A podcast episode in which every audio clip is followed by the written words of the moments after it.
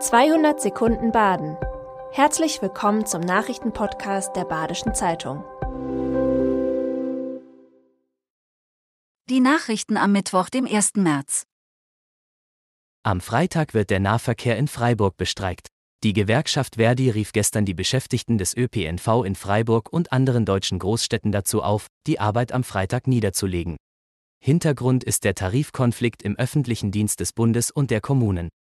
Verdi und der Beamtenbund DBB fordern 10,5 Prozent mehr Einkommen, mindestens aber 500 Euro mehr im Monat. Die Arbeitgeberseite hatte die Forderungen abgelehnt und stattdessen 5 Prozent mehr Lohn und Einmalzahlungen in Höhe von insgesamt 2500 Euro angeboten. Die dritte und wahrscheinlich entscheidende Verhandlungsrunde ist für Ende März angesetzt. Schon heute werden im Ortenaukreis Dienststellen und städtische Kindertagesstätten bestreikt. Das Frauenteam des SC Freiburg hat sich im Viertelfinale des DFB-Pokals gegen Karl Zeiss Jena durchgesetzt. Der Erstligist gewann beim Zweitligisten mit 4 zu 0. Auch Wolfsburg ist weiter. Freiburg knackte 2022 erstmals die 2-Millionen-Marke bei Übernachtungen. Für das Plus im Jahr 2022 sorgten die Gäste aus dem Inland, während es einen Einbruch bei den ausländischen Gästen gab.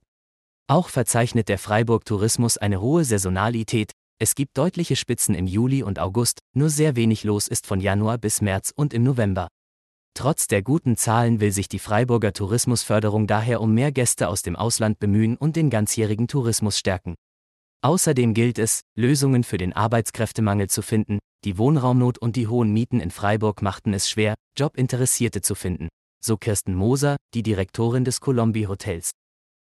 Zum 1. März steigen die Preise für Fahrkarten des RVF deutlich.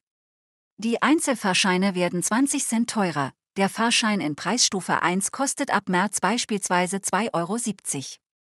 Die Regiokarte Basis wird sich um 6 Euro erhöhen und kostet künftig 68,50 Euro. Eigentlich sollten ÖPNV-Nutzer durch das 49-Euro-Ticket ab März weniger bezahlen. Doch das soll nun erst im Mai kommen. Für zwei Monate wird es jetzt also erstmal teurer, bevor es billiger wird. 1981 gründete Adolf Götzberger in Freiburg das Fraunhofer Institut für Solare Energiesysteme. Heute ist es das größte Solarforschungsinstitut Europas. Nun ist der Solarpionier mit 94 Jahren gestorben. Unter Götzberger entwickelte das Institut richtungsweisende Technologien, Götzberger selbst hielt zuletzt rund 30 Patente. Schon 1981 skizzierte er beispielsweise die Agri-Photovoltaik.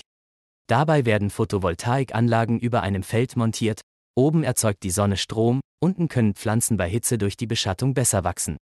Hans-Martin Henning, einer der beiden heutigen Institutsleiter des Fraunhofer ISE, sagt, wir verneigen uns vor dem Lebenswerk von Adolf Götzberger. Das war 200 Sekunden Baden. Immer montags bis freitags ab 6.30 Uhr. Aktuelle Nachrichten rund um die Uhr gibt's auf der Website der Badischen Zeitung badische-zeitung.de.